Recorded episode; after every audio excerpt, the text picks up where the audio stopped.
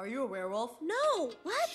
He's a red panther! Sick. You're so fluffy! You're so fluffy! I've always wanted a tail. Priya, Abby, quit it. May, what the heck happened? It's just some, you know, inconvenient, uh, genetic thingy I got from my mom. I mean, it'll go away. Eventually. Maybe.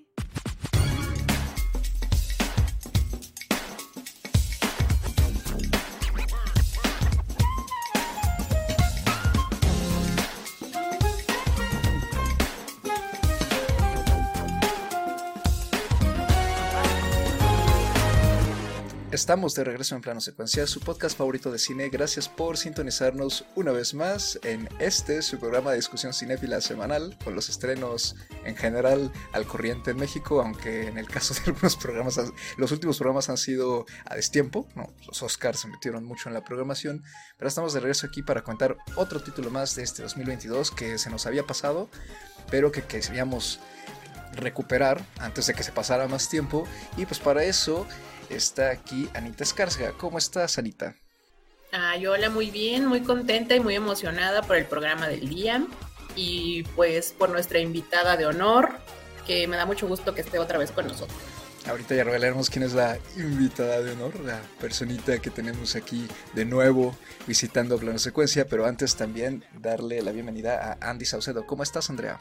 Hola, ¿qué tal? Muy bien, muy contenta, entusiasmada. Ya saben, me siento súper afortunada de que estemos aquí regularmente, entonces ya lista para platicar. Y pues de nuevo, dando la, bienvenida a Plano Secuencia una vez más, después de ya un ratito que no se aparece por aquí, está con nuestra audiencia y aquí en el panel, Edith Sánchez. ¿Cómo estás, Edith? Hola, mucho gusto. Qué bueno es estar aquí de regreso en plano secuencia y pues qué emoción hablar de esta película y pues qué emoción hablar de esta película con ustedes, definitivamente. Gracias por estar aquí otra vez, Edith. Y bueno, yo soy Carlos Ochoa y pues la película que vamos a comentar en esta ocasión es Turning Red, lo más nuevo de Pixar, que se estrenó desafortunadamente nada más en Disney Plus. No es, ya saben que ahora Pixar está eh, pues delegando a la plataforma su contenido de este estudio, Disney, perdón. Disney es quien está delegando el contenido.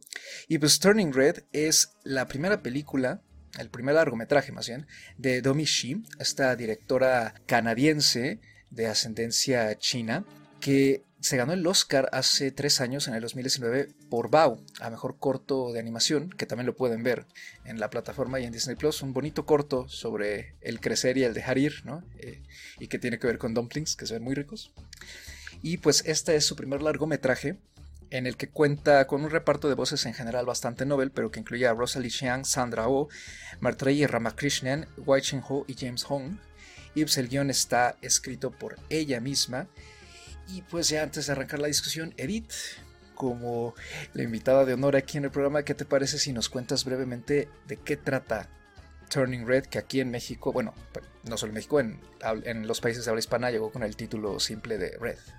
Sí, claro, pues miren, eh, Turning Red o Red, como se conoce aquí en México, eh, trata básicamente, nos enseña la vida eh, de una chica, una niña básicamente, que pues va a tener esta revelación de que en su familia eh, ocurre algo, sobre todo en las mujeres, que básicamente cada vez que pierde el control de sus emociones se va a transformar en un panda rojo.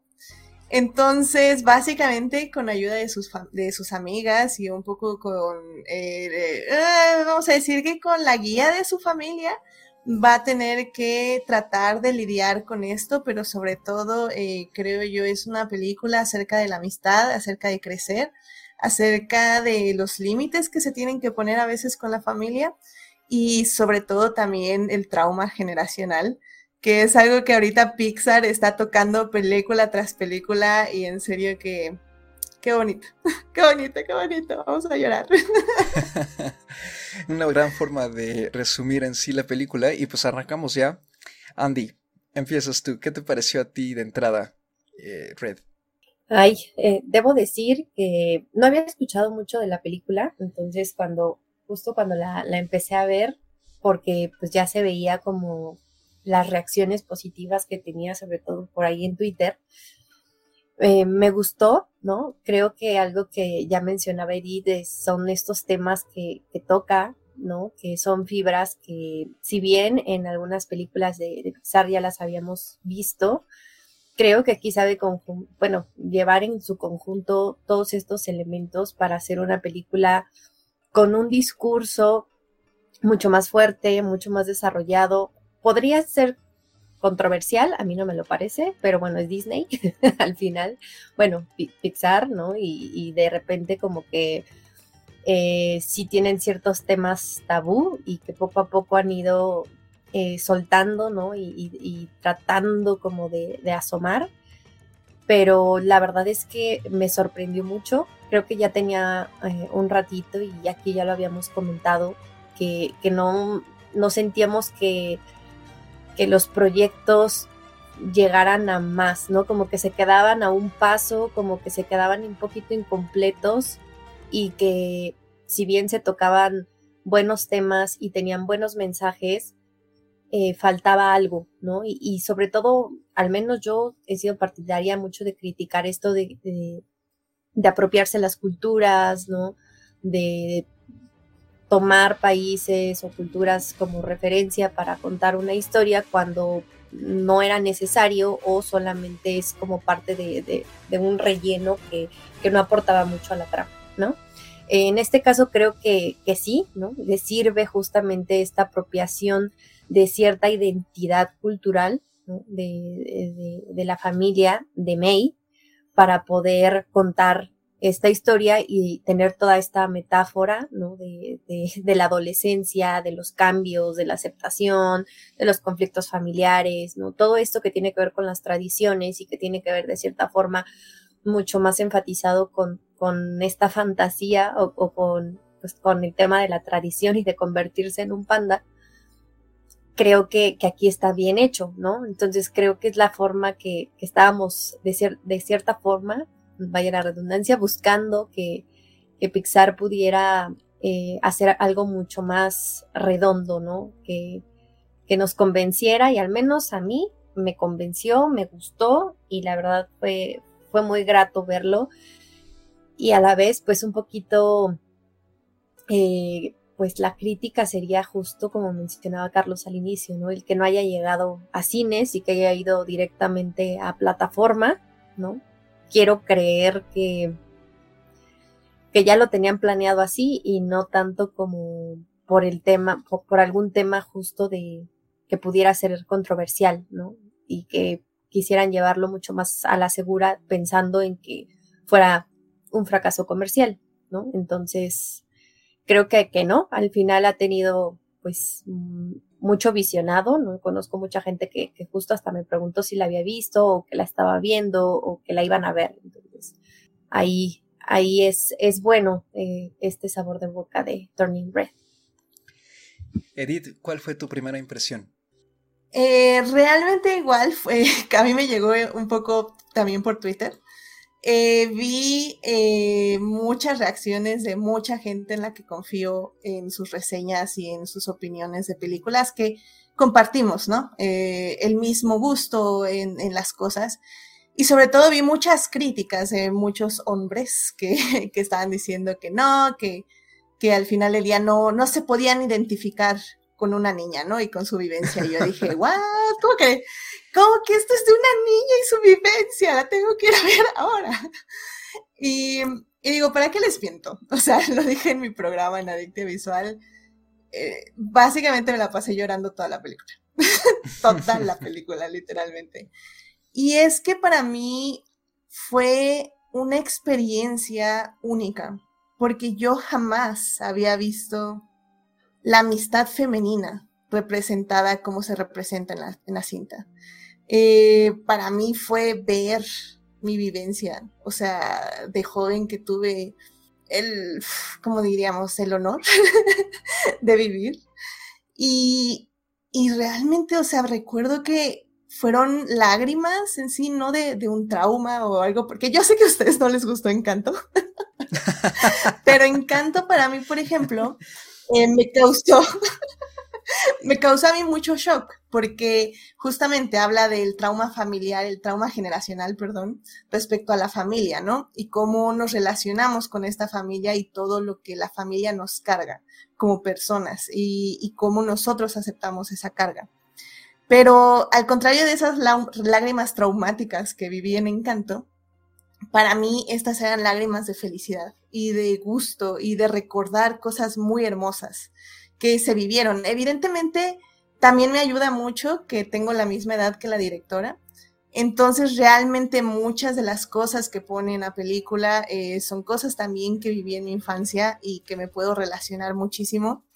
Tal vez no yendo a ver un concierto a los Backstreet, Boys, porque probablemente sí lo hubiera hecho, pero bueno, nunca vinieron a México, en esa época al menos. Y no era tan fan en sí de, de los Band Boys, pero en muchas otras cosas, ¿no? Entonces, para mí, eso fue la película, es el retrato de la amistad femenina, el retrato de, justamente estas dinámicas familiares, en especial con las madres, porque hay algo que me llama mucho la atención de Disney en esta nueva etapa, o bueno, de Pixar, que básicamente en los anteriores 60 años, eh, las madres solo existían muertas desaparecidas o listas para matarse. o sea, no, no había otra categoría, básicamente, ¿no? O sea, o se morían o ya estaban muertas o desaparecían o algo, ¿no? Entonces, eh, me llama mucho la atención que en esta nueva etapa de Disney, sobre todo ahora que ya está tomando otras culturas, ya no la cultura estadounidense, sino, por ejemplo, tenemos, que a mí no me gusta, pero bueno, vamos a decir Coco, por ejemplo, vamos a decir Encanto y vamos a decir este, ahorita está la de Turning Red, ya está tomando a las madres no solo vivas, sino partícipes de la vida de sus hijas o hijos, ¿no? Y cómo eh, se influye toda esta carga emocional que cargan las madres y cómo esta carga la tienen que pasar a las siguientes generaciones. Entonces también es algo que a mí Turning Red, o sea, me pegó muchísimo y que creo que hizo muchísimo mejor que Encanto en esa manera, porque Encanto, yo ya lo he dicho, eh, lo menos creíble de Encanto no es la casa mágica o los poderes o el pueblito ah, este, secuestrado entre las montañas, es que la abuela se disculpe al final, spoiler. o sea, esto nadie se lo cree. O sea, las abuelas jamás se van a disculpar por todo el trauma que te han hecho pasar en esta vida. No te creo nada, Disney, tacha tu película. Pero bueno, al contrario justamente de Encanto, eh, Turning Red lo que hace es darle más agencia a su protagonista. Porque si bien en Encanto Mirabel tenía la responsabilidad de curar a la familia y al final lo hace, o sea, es lo que hace, ella cura a la familia, aquí le dice a su protagonista, eh, sí, ve todo lo que han vivido tu madre, ve los traumas que vivió, ve los traumas que vivió tu abuela, cómo eso afectó la relación entre ambas. Pero no quiero que la cures, porque no lo puedes curar, porque no es tu papel, no es tu responsabilidad. Eh, lo que tienes que hacer es aprender de ello y a través de este aprendizaje crear tu propio camino. Y, y no, no, o sea, Edith, corte a Edith en el suelo llorando los siguientes tres días. Entonces, creo que es algo valiosísimo. Y, que, que todos esos temas, que digo, para quienes no hayan visto la película, eh, ustedes dirán, dirán, uff, no, pues qué heavy, ¿no? Seguro es película de Pixar, córtate las venas. Y no lo es, porque al final Eli es una peli con una producción muy hermosa, con una hermosa animación, colores muy vivos, comedia, muchísima comedia, cosas de las que te estás riendo, interacciones muy divertidas, momentos muy hermosos, muy bonitos.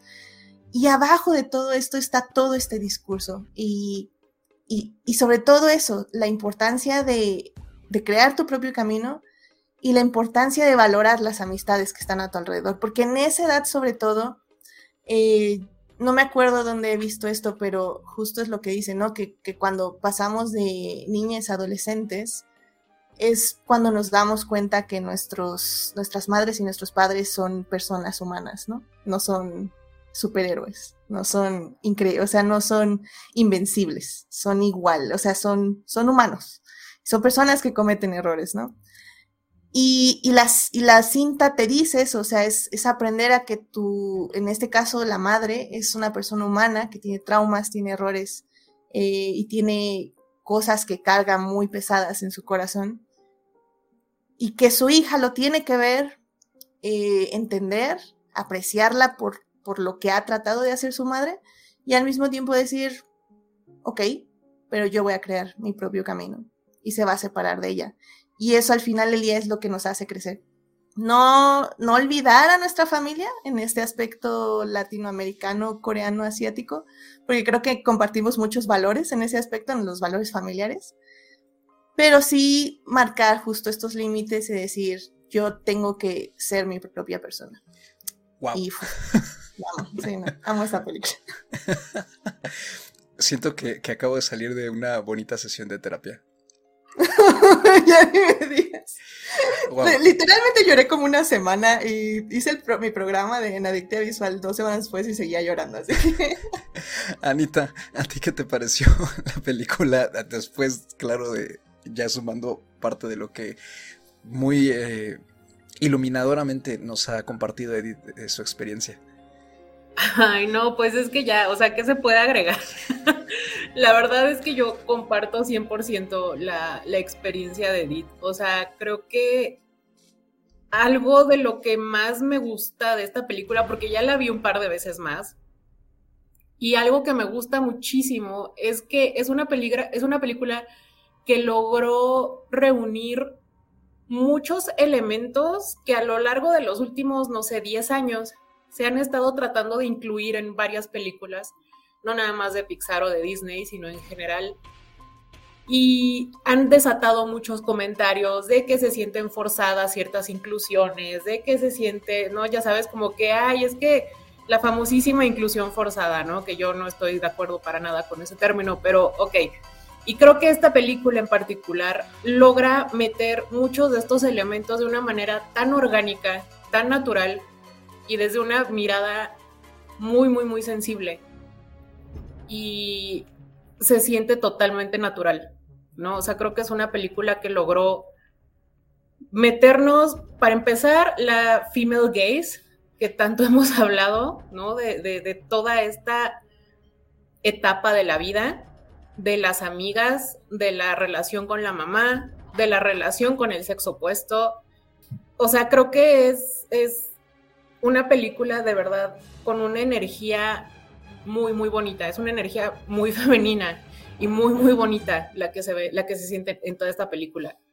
Y pues sí, ¿no? O sea, justo todo lo del, lo del trauma generacional, ¿no? Y de esta relación con las mamás, con las abuelas, ¿no? Yo esta película la primera vez la vi con mi mamá y las dos estábamos llorando, o sea, mi mamá y yo acordándonos de mi abuela, y las dos llorando porque son experiencias muy, muy similares, ¿no? O sea, y siento que eso también es un sentimiento, yo creo que muy universal, ¿no? Entonces, pues esa fue mi primera impresión de la película. La verdad es que yo amo esta película. Ya se quedó como, yo creo que en mi top 3 de películas de Pixar de todos los tiempos. Órale. Sí, y sabes que yo mientras la vi me estaba acordando mucho de ti porque tengo muy grabado en la cabeza este comentario que tú hiciste en nuestro especial de fin de año. Escucho nuestro especial de fin de año, por si no lo han escuchado, a pesar del mal audio, en que dijiste que tú, en ese especial mencionaste, en particular destacaste más bien, eh, a Mitchells vs. Machines, no, la que está en Netflix, y dijiste que la rescatabas no solo porque la disfrutaste, sino porque para ti, de entre el 80% de lo que había salido de animación del año pasado, y, incluso más atrás, era de las poquitas películas recientes que tú sentías que hacía algo por querer presentar algo distinto en la animación, que no fuera lo mismo de siempre. Y de hecho dijiste que Pixar y Disney se estaban quedando como muy en el en la plataforma de la comodidad, ¿no?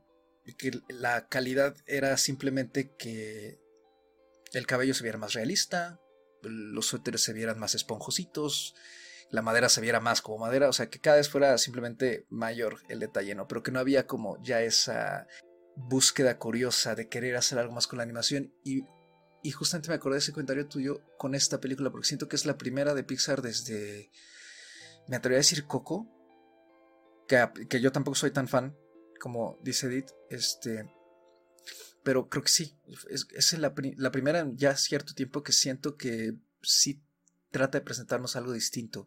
Y en particular para todo lo que ustedes han comentado con la historia, creo que la animación cuaja y se conjuga muy bien. Le hace muy buena mancuerna a lo que nos está presentando porque tiene un estilo bastante único y la historia en sí tiene este giro único que ustedes ya eh, desglosaron muy bien. Y ayuda a que la propia película se destaque de entre, pues, la verdad, yo creo que fácil todas las últimas de esta década que ha presentado Pixar, no todas las de su secuelitis, por así decirlo, que destaque enseguida la sopaca incluso, tiene una forma muy dinámica de entablar la relación con la audiencia. La verdad luce mucho, es fresquísima, me pareció, sí es cierto, saca un poco de onda, porque no es lo primero que esperamos de Pixar, incluso podría ser, me atrevería a decir que es lo que así se debería haber visto la más reciente de Ghibli, que, que ya no fue en animación tradicional, ¿no? Esta de la niña y, la bruja, ¿no? Hasta que, que, está en Netflix, por cierto, y que no tuvo muy buena recepción. Pero, vamos, es como justamente lo que sería una combinación de Ghibli con el estilo suavecito de animación que, suele usar Disney y Pixar. Entonces creo que la directora hizo un, trabajo estupendo en ese sentido y tiene unos apartados muy muy bonitos. Juega mucho también con el texto, con estas influencias de anime eh, y de muchas otras series, ¿no? Que me recordó a, justamente lo que acababa de hacer eh, The Mitchells vs. The Machines. Y regresando un poco a la historia, eh, pues opino lo mismo que ustedes. Creo que la película hace maravillas con lo que trabaja y lo presenta de una forma que no solo es original, sino también bastante disfrutable, digerible y creo que sí bien maneja algunos temas, obviamente ya para la audiencia de nuestra generación. Creo que una audiencia más joven no necesariamente se enfrentaría a muchos obstáculos en tratar de conectar con la película. Creo que está bastante eh, tuneada, por así decirlo, para, para grupos de edad más pequeños. Y en particular, siento que otra cosa que le ayuda mucho, y no sé ustedes qué les parezca eso, ya medio lo intuyo por sus comentarios, es toda esta ambientación que hace de la película en los inicios del 2000, ¿no? creo, si no mal recuerdo, está ambientada en el 2002, en el que está aparte toda esta fiebre, pues por el verdadero despegue de la tecnología, Empieza ya a ver Internet de una forma más general en muchas casas, empieza a haber más masividad en los medios de comunicación, empieza a haber un mayor interés, creo yo, en que la sociedad se desconecte un poco de muchas cosas a las que estaba atada del siglo anterior. Entonces, siento que la película también refleja eso con el mismo caos y frescura con el que aquí se vivió, ¿no? En general en el mundo. Entonces, eso también lo rescato porque está muy bien ambientada. Y en particular eso que mencionaste de, la fiebre de las boybands, ¿no? Que creo que es muy de los 2000. Está muy bien reflejado y ayuda mucho a que la película además tenga mucha personalidad, sobre todo por la banda sonora. Entonces sí, creo que es una, una gran película. Y quisiera preguntarles rápido sobre justamente esto de los comentarios, ¿no? Que ya tocó un poco Edith que ha habido en redes en particular, hechos por parte de cierta audiencia, digamos, entre comillas, masculina, y que, y, aparte de otras aristas, ¿no? Eh, conservadoras, por así decirlo, que atacan mucho esta, este presentar, en este caso, escenas que tienen que ver como por ejemplo la menstruación y otros temas muy propios del crecimiento, en particular el crecimiento femenino. ¿Y por qué este rechazo, no? Y sobre todo este tipo de comentarios que, ya Edith mencionó como e, esta excusa, ¿no? De, de que no se puede conectar con un personaje que sea una niña de 13 años cuando tenemos por ejemplo a Wally que es un robot, ¿no? O personajes, pues no sé, o sea, Luke Skywalker, ¿no? Que está perdido en un planeta desértico y demás, o sea, miles de protagonistas que no son para nada como las personas alrededor de, de nosotros, entonces me parece francamente ridículo, pero ¿por qué se sigue insistiendo en esto? que irónicamente pues no hace más que la película agarre más fuelle, ¿no? En ese sentido y que llegue a más personas. No sé si alguien quiera comentar al respecto. Sí, y, quiero, quiero unirlo también con un tema que justo mencionaste ahorita, y es que la experiencia femenina, el, vivir eh, con gustos femeninos siempre ha sido eh, visto mal por la sociedad. Eh, lo vemos claramente como, por ejemplo, un fenómeno como Twilight, que también tiene una aparición en la película, en, una de las protagonistas que tiene el libro de Twilight. Que básicamente, ¿por qué Twilight es mala? Pues porque le gustaba a las niñas. Esa es siempre la razón. Y sí, podemos analizar las películas y decir que no son las mejores actuaciones de este mundo y tampoco es el mejor guion de este mundo. Pero la razón por la que el odio persistió tanto es porque les gusta a las niñas. Si no, estaríamos también hablando mal, no sé, de Transformers, por ejemplo, pero como eso es un gusto para niños, para hombres, eso no se habla mal. Y, es que al final del día, eh, siempre como eh, mujeres en ese aspecto, nos han dicho de que lo que nos gusta no es válido y no es relevante para la sociedad. Hablamos también, por ejemplo, de novelas románticas, eh, del género del romance, del género del chick flick. Es como es que ese no es cine, es chick flick. Eso es para niñas, es para mujeres. Eso no importa. Eh, porque no hablemos, no sé, del padrino. y es como, ay, no, obra maestra, es que el cine es que... Y al final el día es eso, es una película hecha para hombres, para una idealización de la masculinidad, ¿no? Entonces, creo que eh, de ahí viene muchísimo el rechazo hacia Turning Red, eh, un poco de cómo es una película sobre la vivencia femenina, sobre amistades femeninas, sobre sentimientos femeninos. Es inmediatamente rechazada por el público que dice que lo femenino no importa y no funciona y no sirve. Que irónicamente, o no sé si irónicamente, pero de forma importante, eh, lo que mencionabas y el tema que quiero unir aquí es que si a las generaciones más jóvenes les va a gustar esta película. Y yo creo que sí. Y lo vi, lo vi con mis primas eh, que tienen menos de 20 años. Eh, les encantó porque se vieron 100% reflejadas en el aspecto de que vieron sus emociones, sus gustos, sus fanatismos dentro de la película. Y, y es que ese es el punto importante. Al final del día, cuando uno es niña, eh, te dicen que lo que, lo que estás dibujando, los fanfics que estás haciendo, los fanarts que estás dibujando, son esos, son fanarts, son fanfics en el aspecto denigrante, en el aspecto de que no es arte. Y creo que es muy importante decirle a las niñas ahora eh, de, hoy en día que no solo es importante, sino que las está eh, llevando a, a ser mejores artistas, porque ya con el hecho de hacer un dibujito debajo de su cama, fantaseando eh, de qué haría este personaje, esta persona, o de besarle o de quererle, es como, ay, este sentimiento es válido.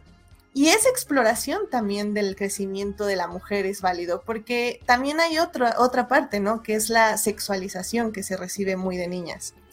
Eh, donde estamos en un mundo donde no podemos vivir la sexualidad porque nos es penado. O sea, no podemos eh, expresar gustos sexuales porque la sociedad dice que eso no pueden hacer las mujeres.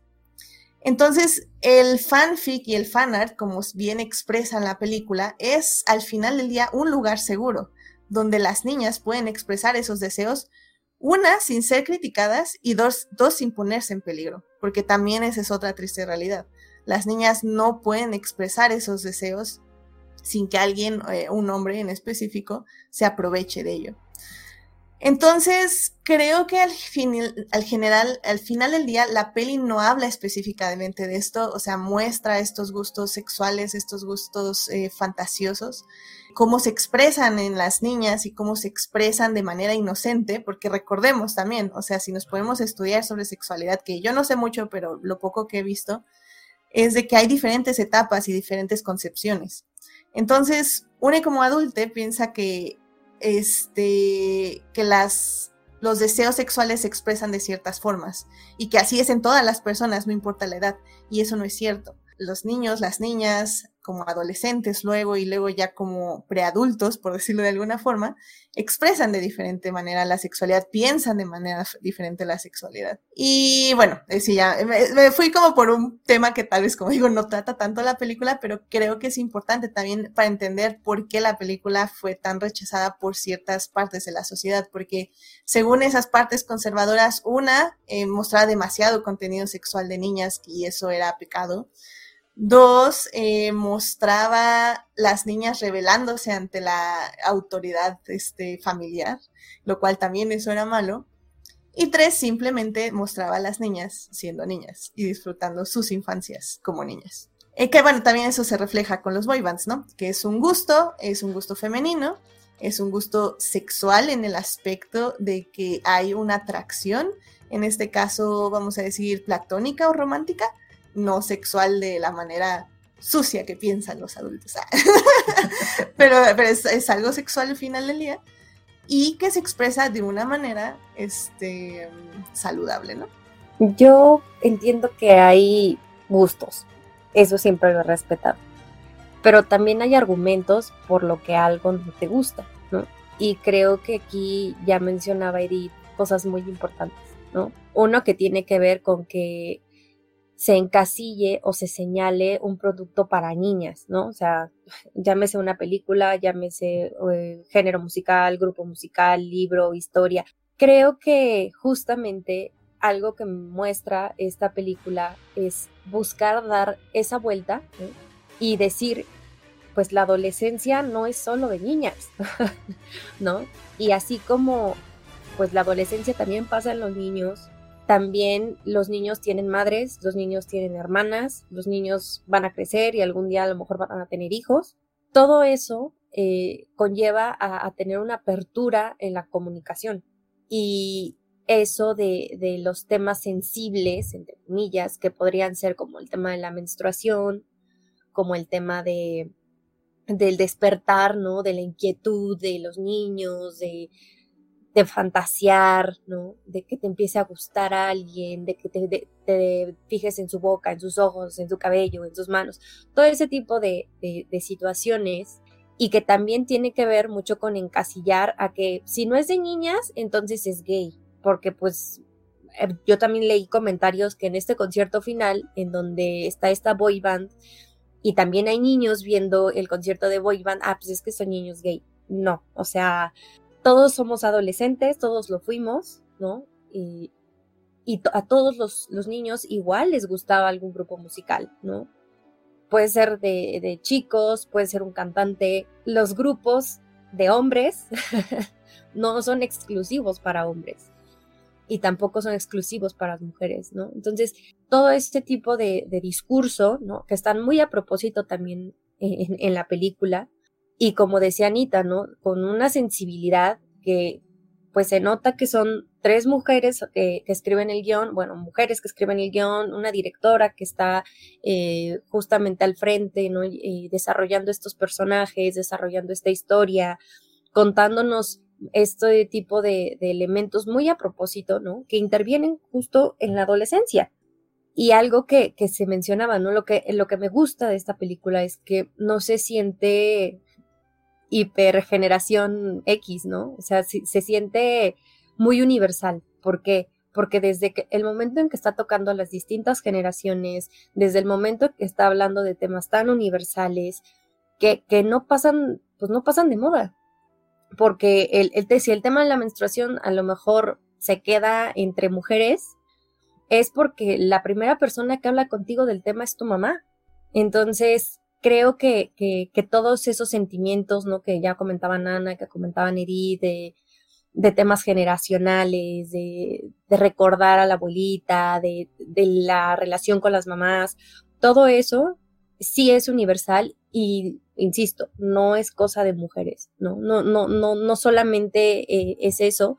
Y a mí esos comentarios me parecen de más, ¿no? Y de gente que sí tiene muy cerrado su mundo, porque como menciona Edith, o sea, entonces nosotros, nosotras mujeres, vemos películas de hombres todo el tiempo, películas en donde los hombres son protagonistas y sufren, ay, cómo sufren y batallan y luego se muestran su, su Ay, supermasculinidad y sí, ¿no? Cómo sufren pobrecitos. O sea, las historias se vuelven universales porque todos te- se- nos podemos identificar, ¿no? Ya lo mencionabas, Carlos. O sea, nos, nos identificamos con Wally y no es el único personaje eh, así con el que la gente se identifica, con la que la gente empatiza y el cual la- desarrolla muchísimas emociones, pues, humanas.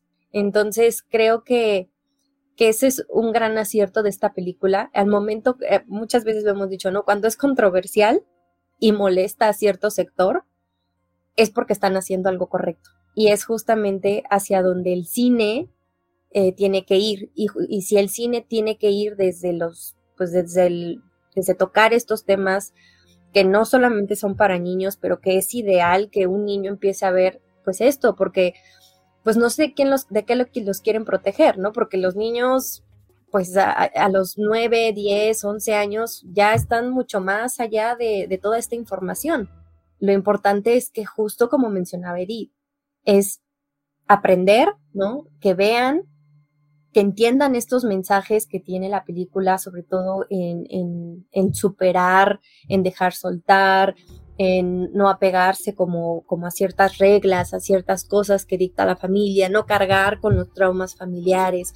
Eso es lo que les debería de importar y no, estos detalles de, ay, este, la sexual, bueno, si, si, si la chica tiene un despertar sexual, todo eso es normal, todo eso es parte de la vida, ¿no?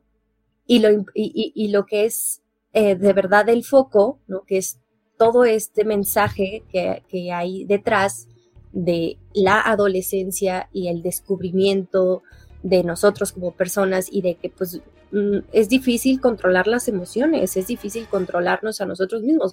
Es más, pasamos la adolescencia y seguimos sin controlarnos. Y es como decirle a una persona que está triste y deprimida, ay, no estés triste y deprimido. O sea, eso, es, eso, eso está de más, ¿no? Es aprender, ¿no? Y es accionar. Y de qué forma tus amigos de verdad te ayudan y de qué forma de verdad tu familia te ayuda. Pues yo también creo que estoy un poco como Edith, ¿no? O sea, yo creo que finalmente el rechazo que se generó en ciertos sectores de la sociedad tienen que ver con el rechazo pues a lo femenino, ¿no? O sea, con esta, pues finalmente es una misoginia que se vive en la, en la sociedad, en donde todo lo femenino es rechazable y es señalable. Y pues incluso en este ejemplo que menciona, que menciona Andy, ¿no? Con lo del niño que va al concierto de las boy bands y que en Twitter todo el mundo diciendo es que el niño es gay, ¿no? O sea, es como, ¿por qué?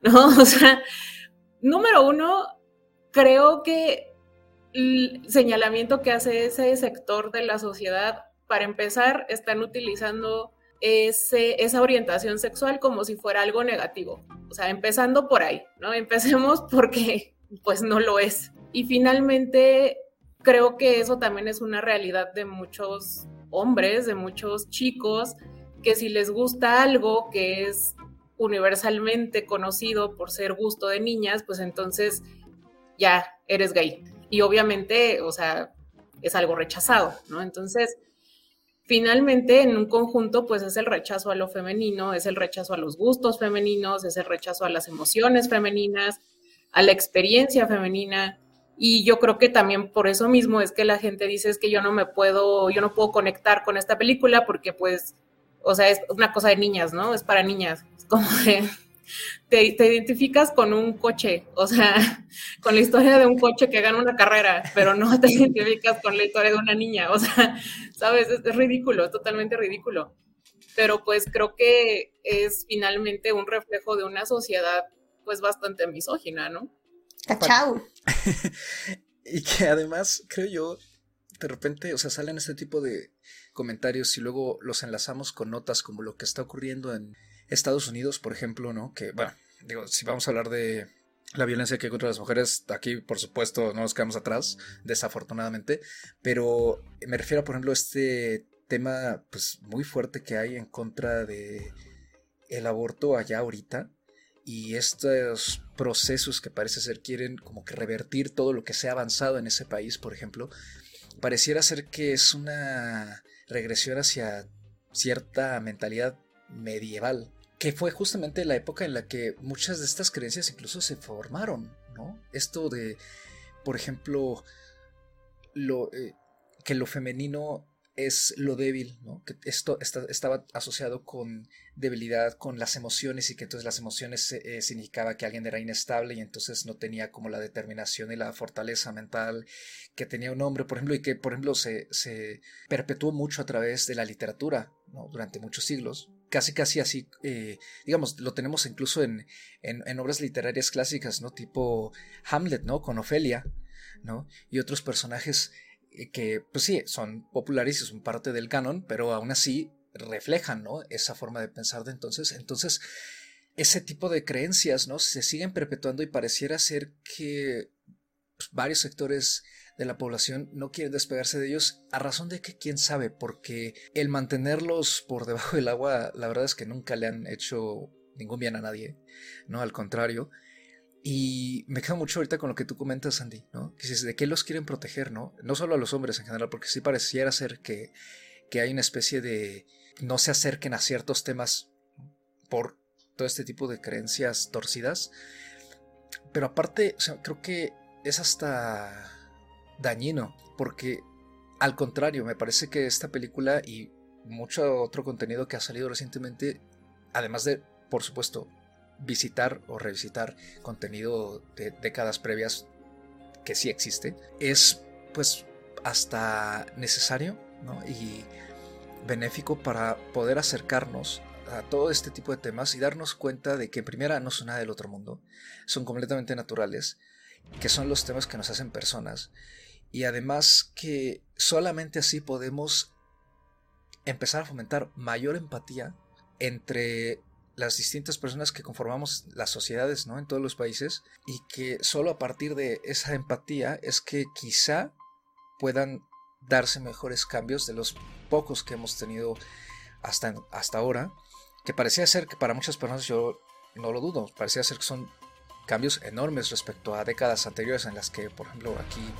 nadie estaba con vida, pero al mismo tiempo se siguen sintiendo a veces como que son cambios muy pequeños, ¿no? Porque el tipo de reclamos regresivos que hay, parecía ser que con un par de palabras ya estamos otra vez en los 20 y si no antes, ¿no? En el siglo XV. O sea, entonces sí creo que este tipo de contenido como el que presenta esta directora tan audazmente es un parteaguas en este tipo de cine, sobre todo el que se acerca mucho a la audiencia joven. ¿no? Como ya bien compartió ahorita Edith, lo que ocurrió con sus familiares, este, creo que es una gran forma de hacer que la audiencia se sienta escuchada y al mismo tiempo que justamente comparta y se empiece a hablar más de estos temas, ¿no? Porque me viene a la cabeza, por ejemplo, otro, otras, otros casos, ¿no? El papá que por distintas razones, eh, a lo mejor se queda viudo, por ejemplo, y tiene una hija o dos, y tiene que tratar este tipo de temas, y entonces se le critica porque los hombres no tienen por qué estar buscando comprar toallas femeninas en los supers, por ejemplo, ¿no? Para, para quien sea que las compren, pero no las van a estar comprando, es mal visto, o preguntar sobre cierto tipo de, de productos, ¿no? O sea, asociados por lo general con el género femenino. Entonces, sí creo que eso al final no, crea, no solo crea más conflictos y más traumas, sino que aparte eh, limita la forma de expresar de cada persona y le va creando una represión inconsciente que puede darse desde muchísimas aristas, ¿no? Y eso al final pues, es lo que ocasiona que haya tantos, tanta tensión en, la sociedad, cuando creo que para como están las cosas ya por circunstancias externas como guerra, hambruna y pobreza, vamos, deberíamos de, de haber mayor esfuerzo en ese sentido para que por lo menos la violencia entre las personas disminuyera. Pero pues sueno quizá demasiado idealista. Y creo que se ha dado muy bien. O sea, eh, ahorita comentaba que a lo mejor estos temas están saliendo un poco de, en general de la película, pero yo creo que no. Eh. Yo creo que tienen mucho que ver porque justamente es esta especie de borrado o esconder detrás de una cortina todo este eje temático lo que ataca justamente la película y lo que en sí está hacia el centro de su desenlace. que a mí en general me gusta mucho, ¿no? Como, como terminó la película. Eh, cuando recién la vi, como que no me cuajaba un poquito que de repente de ser, pareciera ser un drama un poco más... Bueno, no es un drama tal cual, pero vamos, de que era una película que estaba yéndose como por un camino no muy grandilocuente, de repente sí se convierte un poco en eso, con el tercer acto de este concierto masivo y que el mapache, el mapache, perdón, el panda, el panda rojo en el que se transforma la mamá es muy muy grande, pero funciona muy bien, creo yo, para cerrar la película y en general a mí me gusta lo que nos presenta, ¿no? No solo por la cantidad de reflexión que nos regala la cinta, sino además porque lo hace de una forma muy amena y como dije al inicio, creo que sí consigue distinguirse de entre lo que nos ha entregado la fábrica de Pixar los últimos 10, 12 años, ¿no? que, ha estado plagado de películas muy similares entre sí, con una que otra ahí eh, distinguible. Creo que podríamos ir cerrando en ese sentido, hablando un poco sobre el desenlace de la película y, y con las estrellas. Y pues yo me quedaría con eso, con cuatro estrellas cerradas para, para Red. ¿Tú, Andy? Híjole, no sé, yo estoy un poquito ahí, eh, me debato entre las cuatro y las cuatro y media, porque justo, ¿no? Eh, pensándola y viendo pues a detalle muchas cosas que, que surgen, ¿no? A raíz de, de la película, pues me, me, gusta mucho, ya lo mencionaba, la verdad es que a mí me, me sorprendió para bien, y una cosa, ¿no? Que ya señalaba yo, pues es justo, ¿no? Lo que decías, Carlos, eh, de que quieren proteger como a los niños en general, ¿no? Sabemos que, que en realidad los prejuicios, eh, este tipo de, de, ideas, ¿no? Vienen mucho de los adultos y los niños, pues no lo, aprenden, ¿no? O sea, lo, lo, lo se, se va transmitiendo.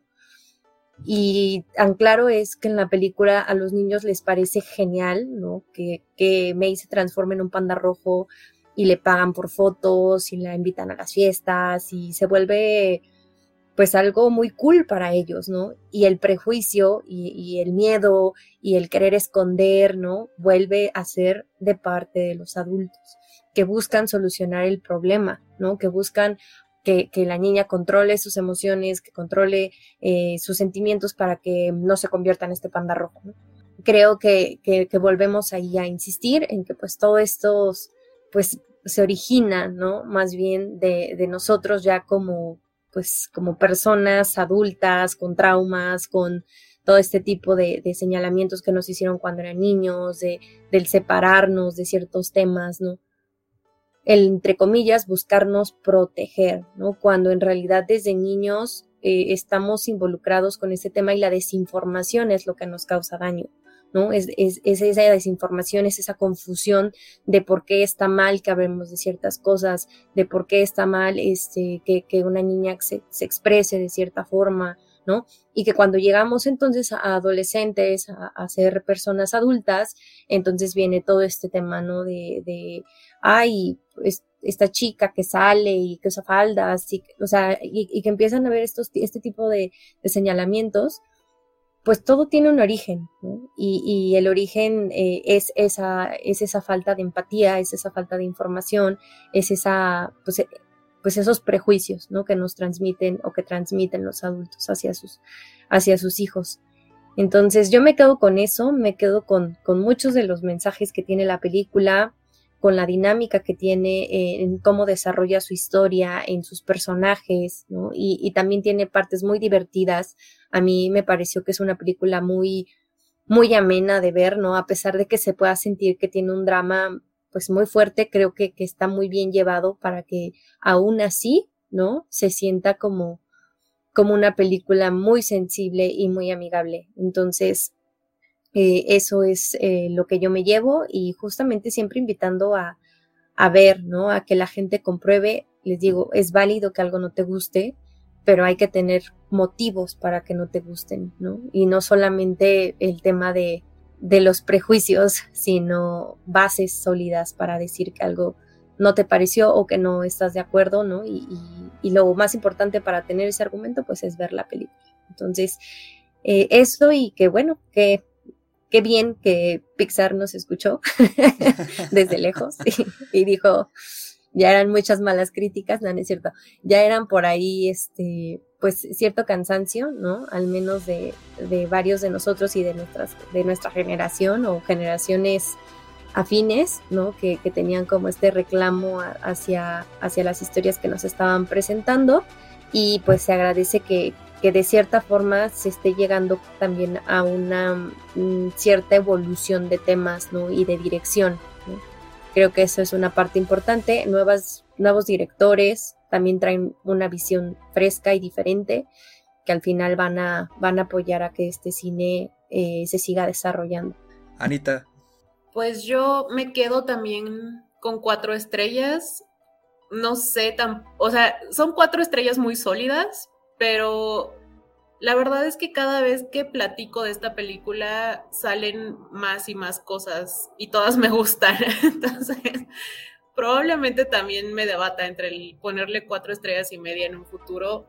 La verdad es que no es nada más todo lo que ya mencionamos, sino también pues lo que tú mencionaste, Carlos, la animación, que es otro nivel, es totalmente otro nivel de animación muy superior a otras cosas que hemos visto de Pixar, porque sí, tienes toda la razón. Yo en ese programa de, fin de año yo mencioné justamente eso, ¿no? Que, que ya la animación de Pixar se estaba estancando y que a mí, honestamente, ya me estaba empezando a aburrir. Tan es así que cuando anunciaron que iban a sacar esta película, yo ya no tenía realmente mucho interés, ¿sabes? O sea, yo ya no tenía mucho interés en ver una nueva película de Pixar porque ya todas se veían iguales, ¿no? Pero fue justamente gracias a estos comentarios de conservadores que la estaban atacando y la estaban criticando mucho que dije, mm, la veré. la veré y seguro la amaré.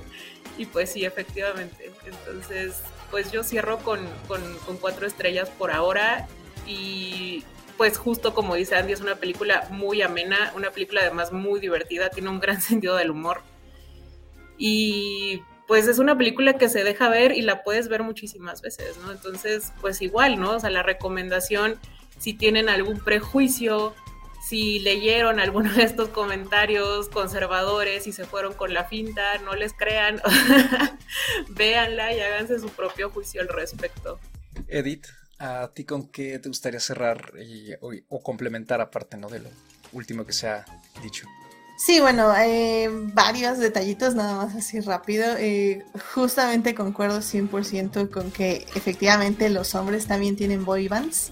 Eh, en, mi, en, mi, en mi adolescencia era, por ejemplo, Linkin Park, Limp Bizkit, Metallica. O sea, esas son boy bands realmente el asunto es que como son, eh, entre comillas, para hombres, eh, son masculinas, entre comillas, este, esas no se critican. Entonces, cuando uno dice, cuando un hombre dice, es que amo a Cristiano Ronaldo, eso sí se puede. Cuando una mujer dice, amo a Cristiano Ronaldo, no, ya, falsa fan, no le gusta el fútbol, nada más está aquí para ver a los hombres, bla, bla.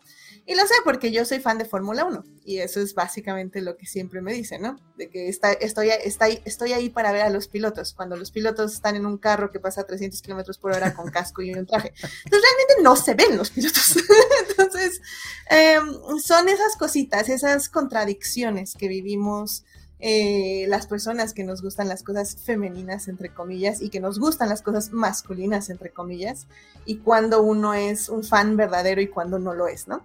Que realmente sí, es una hipocresía del 100% de rechazo hacia lo que entre comillas, se dice que es femenino, ¿no? En ese aspecto, creo que la película también habla eh, de masculinidades. Tenemos al padre, por ejemplo, que no está muerto y sí está ahí, pero al mismo tiempo no está ahí y no está ahí porque no se quiere involucrar. Muchas personas van a decir que, ah, es que la mamá lo está castrando, por decirlo de alguna forma, y no es cierto. Realmente es porque es un padre que tiene miedo a involucrarse. O sea, ya está ahí la mamá diciéndole, ay, ya pasó, ya pasó, y, ¿qué hace él? Se esconde. Así atrás nada se ve cómo se va ocultando, y se esconde. Es un padre que sí se involucra, eh, sobre todo una de las mejores escenas, una de las escenas más bonitas hacia el final es cuando habla con May y le dice que, que le gustó cómo la está viendo ahí feliz con sus amigas. Entonces sí es un padre que tiene que aportar. El problema es que eh, tanto en las familias asiáticas como en las familias latinoamericanas, casi siempre tenemos padres ausentes. Eh, y como digo, no es porque no estén ahí físicamente, es porque no quieren estar ahí emocionalmente. Entonces, en ese aspecto, la directora sí lanza una mini, mini, mini, mini crítica hacia los padres y, lanza una gran crítica justamente a quienes critican a los hombres que les gustan las cosas femeninas. Ya bien lo decían, o sea, es que si te gusta la boy band eres gay. ¿Y por qué se estaba escondiendo nuestro protagonista, nuestro personaje hombre? Eh, ¿Por qué estaba escondiendo su gusto? Pues probablemente por eso, porque en cuanto dijera que le gustaba la boy band, lo iban a criticar, lo iban a juzgar. Y, generalmente, pues sí, a mí me encanta la representación. O sea, si este personaje es gay, pues increíble. Pero justo, si nada más por el hecho que le guste una boy band es gay, entonces, cuando vaya al partido del Barcelona o whatever y diga, ay, Cristiano Ronaldo, te amo. Entonces ahí no es gay porque es fútbol. Entonces, eh, son, son esas cositas. Y la peli sí remarca eso, que, que, es que no importa lo que te guste, te gusta y ya. No pidas perdón, no pidas permiso. No tiene por qué un gusto definir toda tu vida. Porque hay algo que me gustó mucho en mi podcast que dijo alguien eh, de mis invitadas que a veces hasta ver a la boy band no es porque quieras ver a la boy band, es la excusa para estar con tus amigas. De hecho, en un momento cuando no pueden ir las cuatro, ellas dicen, no, pues es que si no podemos ir las cuatro no va ninguna. Y es porque la amistad está sobre la boy band. Es porque la experiencia de vivir eso con tus amigas está encima de todo lo demás. Porque al final del día las fandoms, la fanfiction, el fan art, sí es para un mismo, pero también es para, para, para tener experiencias con otras personas. Y eso es lo hermoso de esta película, porque enfatiza que sobre todo, todo, todo está la amistad, incluso sobre la familia, porque con las amistades podemos ser nosotras, podemos ser nosotros, eh, sin que nos juzguen y sin que nos critiquen. Y eso es importante porque ese espacio seguro para crecer, un espacio seguro donde no hay responsabilidades, donde no hay obligaciones, donde solo te estás descubriendo a ti mismo, ese es el punto perfecto para crecer. Y es lo que esta película quiere decir, que necesitamos esos puntos perfectos, esos lugares seguros para crecer. Esos lugares donde hay emociones femeninas y donde, por ejemplo, como bien decías, Carlos, la panda gigante, que es la madre, es esta representación de pues, una mujer que ha reprimido sus emociones toda su vida. Y al final el día May no quiere ser esa mujer, no quiere ser esa mujer que ha reprimido emociones, que nunca pudo sanar la relación con su madre, porque ninguna de las dos supo cómo. Entonces, toda esta metáfora sobre las emociones reprimidas, cómo todas las mujeres en su familia reprimieron sus emociones en el momento que pisan Estados, digo, perdón, Canadá, este que pisan Canadá y que tienen que dejar atrás su cultura. Y May dice, no, yo no quiero dejar atrás mi cultura, quiero abrazar mi cultura, pero más importante, quiero abrazar mis emociones y me quiero abrazar a mí mismo. Y en ese aspecto también eh, rápidamente eh, hablar un poquito justo de la metáfora de la menstruación, que eh, aplaudo muchísimo que la película no sea solo la metáfora, porque sí, el panda es la metáfora de la menstruación, estoy de acuerdo, pero que también veamos la menstruación hablada y representada, eso lo hace increíble. Y que el panda quede no solo como la representación del proceso físico, sino también como la metáfora ya del proceso emocional y el proceso de crecer y el proceso de todo lo que lleva alrededor de cómo ya te ven las demás personas y cómo te vive la sociedad cuando empiezas a cambiar y cuando empiezas a crecer. O sea, creo que es algo que le aplaudí muchísimo, muchísimo a la película, porque era muy fácil quedarse en la metáfora, quedarse en la metáfora del, red, del panda rojo y ya. Y todo el mundo iba, íbamos a aplaudirlo, vamos a decir, sí, es una metáfora de la menstruación y eso está increíble. Pero que no fuera solo la metáfora, sino que sí estuviera ese momento y ese conflicto, este, al menos de, de, de, ah, toma todas las toallas sanitarias y aquí están de todas las que quieras, escoge una y me, me corre, voy a, se te olvidaron eh, aquí en la escuela y etc. Y, eh, todo eso se agradeció muchísimo. Y yo así de calificación, pues si estamos evaluando en cinco, yo sí le pongo cuatro y medio, porque a mí, en serio, yo no puedo ver esa película sin llorar.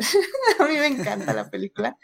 Este, no le pongo cinco porque cinco, casi siempre a las películas que les pongo cinco es porque ya han pasado muchos años y han sobrevivido muchas etapas de mi vida, siendo increíbles. Entonces, esta peli evidentemente todavía tiene que eh, añejarse, por decirlo de alguna forma. Entonces, 4.5 para mí, 100%. Y pues sí, vayan a ver, disfrútenla, porque como digo, al final del día no, sí es sobre emociones femeninas, pero es acerca de encontrarse a uno mismo como persona y vivir nuestras realidades sin em, nuestros gustos, sin pedirle perdón a nadie y encontrar esos lugares seguros donde podemos ser nosotros. Entonces, creo que al final del día ese es el mensaje de la película y es lo que debemos abrazar y que eso es universal, no solo es para las mujeres ni para los hombres, es para todas las personas. Y qué mejor forma de reforzar lo universal de la condición humana que pues mediante el cine, ¿no? Y sobre todo con algo tan accesible como esta película de animación, en lugar de que sea un drama de tres horas, incomprensible, contemplativo y que nadie va a entender. Entonces, en efecto, una gran propuesta lo que nos muestra Turning Red. Ahí está en Disney Plus. Y pues con eso termina esta breve discusión. Ya nada más queda recomendar la película del episodio que le toca a Edith, justamente como nuestra invitada de honor. Edith, ¿te gustaría recomendar algo en alguna plataforma para quien nos está escuchando? Pues bueno, hablando de masculinidades, eh, sinceramente a mí mi obsesión, obsesión ahorita, es Our Flag Means Dead, que está en HBO Max. Es una serie que en serio, o sea, me curó la vida. O sea, si Turning Red me curó la infancia, esta serie me curó la vida. Es una serie sobre un pirata que de hecho está basada en hechos reales, pero es la historia de un aristócrata, perdón, que decide abandonar a su familia, eh, a su esposa y a sus hijas, les decide abandonar para convertirse en pirata y se va a convertir en el caballero pirata. Y él quiere ser básicamente como Barba Negra, este pirata feroz que arrasa los mares. Y pues un buen día por X o Y conoce a Barba Negra y pues se va a dar cuenta que Barba Negra lo único que quiere es otra vida que no sea la vida de violencia y, y mares y así. Entonces, básicamente, eh, eh, los dos personajes van a funcionar como un espejo uno del otro eh, de lo que quieren, lo que sueñan y la idealización de lo masculino que los dos tienen de sus vidas. Y pues es una gran serie, en serio, muy divertida porque es una comedia, tengo que... porque las comedias son tan fuertes a veces, pero es una comedia, entonces se van a divertir muchísimo. Son 10 episodios de media hora, se pasan rapidísimo volando. Así que vayan a ver Our Flag Means Dead, en serio, una obra maestra. No, es... La me pues ya saben, está ahí en HBO y pues con eso nos despedimos, ya simplemente dónde nos pueden encontrar. Andy, ¿dónde te podemos encontrar? A mí me pueden encontrar en Twitter o Instagram como arroba Andrea Padme. Ahí estoy ya un poquito más seguido y leyendo y enterándome de todos los chismes y todo lo nuevo que va a haber de cine. Entonces ahí a veces eh, retuiteo algunas cosas y pues muchas gracias por seguirnos escuchando. Y gracias a Edith por acompañarnos. Anita, ¿a ti dónde te podemos encontrar? A mí me pueden encontrar también en Instagram o en Twitter como arroba animalceluloide. Ya saben que yo no tengo nada más que hacer, entonces me pueden encontrar ahí en cualquier momento. Edith, ¿a ti dónde te podemos encontrar? Además, claro, de agradecerte de nuevo por haber estado aquí en el programa una vez más, después de, ya tienes un ratito que no te aparecías por aquí. Ha sido un placer contar contigo una vez más, sobre todo con una discusión y una reflexión tan bonita como las que nos diste en este episodio. Entonces, de nuevo, muchas gracias y pues dinos, ¿dónde te podemos encontrar y escuchar también? No, muchísimas gracias por la invitación, ya saben, no importa la fecha, yo vengo aquí a este espacio, claro que sí, y sobre todo para hablar de películas tan increíbles y tan bonitas como Turning Red, claro que sí, muchísimas gracias. Eh, a mí me encuentran en HT Idea en Twitter, donde hablo de Hannibal Reylo, Lewis Hamilton, siete veces campeón del mundo, y en este momento de Our Flag Means Dead, también ahí estoy hablando. También me encuentran en mi podcast, en Adictia Visual, eh, que está hoy en Twitch, en YouTube y en todas las plataformas descargables. Y pues ahí estamos hablando, bueno, estoy hablando de cine y series con diferentes invitados y la verdad se pone muy, muy bonito. Por ejemplo, este este pasado, que bueno, tal vez no es pasado para ustedes, pero hablamos del padrino y fue una muy buena discusión porque teníamos muy diferentes puntos de vista. Así que si gustan darse una vuelta por ahí, por allá. ¿no? Perfecto. Y pues a mí me encuentran en Twitter como arroba Mr. Carlos Ochoa con un 8 en dígito y una A al final, A minúscula. Y pues ya saben, dudas, comentarios, en general de cine, libros, lo que sea, son bienvenidos o bloqueados según sea el caso. Y pues este programa lo encuentran en sus plataformas de podcasting favoritas, así como todos los demás episodios. Escuchen lo más reciente que hemos comentado, sido Drive My Car, de Batman, La peor persona del mundo, Apolo 10 y medio, Benedetta, y se viene también Red Rocket, de Northman, posiblemente Doctor Strange hacia finales de este mes de mayo, que ya estamos en el quinto mes. Y pues síganos sintonizando, como siempre, y disfruten de la cartelera, ya sea en cine o en casa, que la oferta pues, es infinita. Síganse cuidando y nos escuchamos en otra emisión. Hasta la próxima.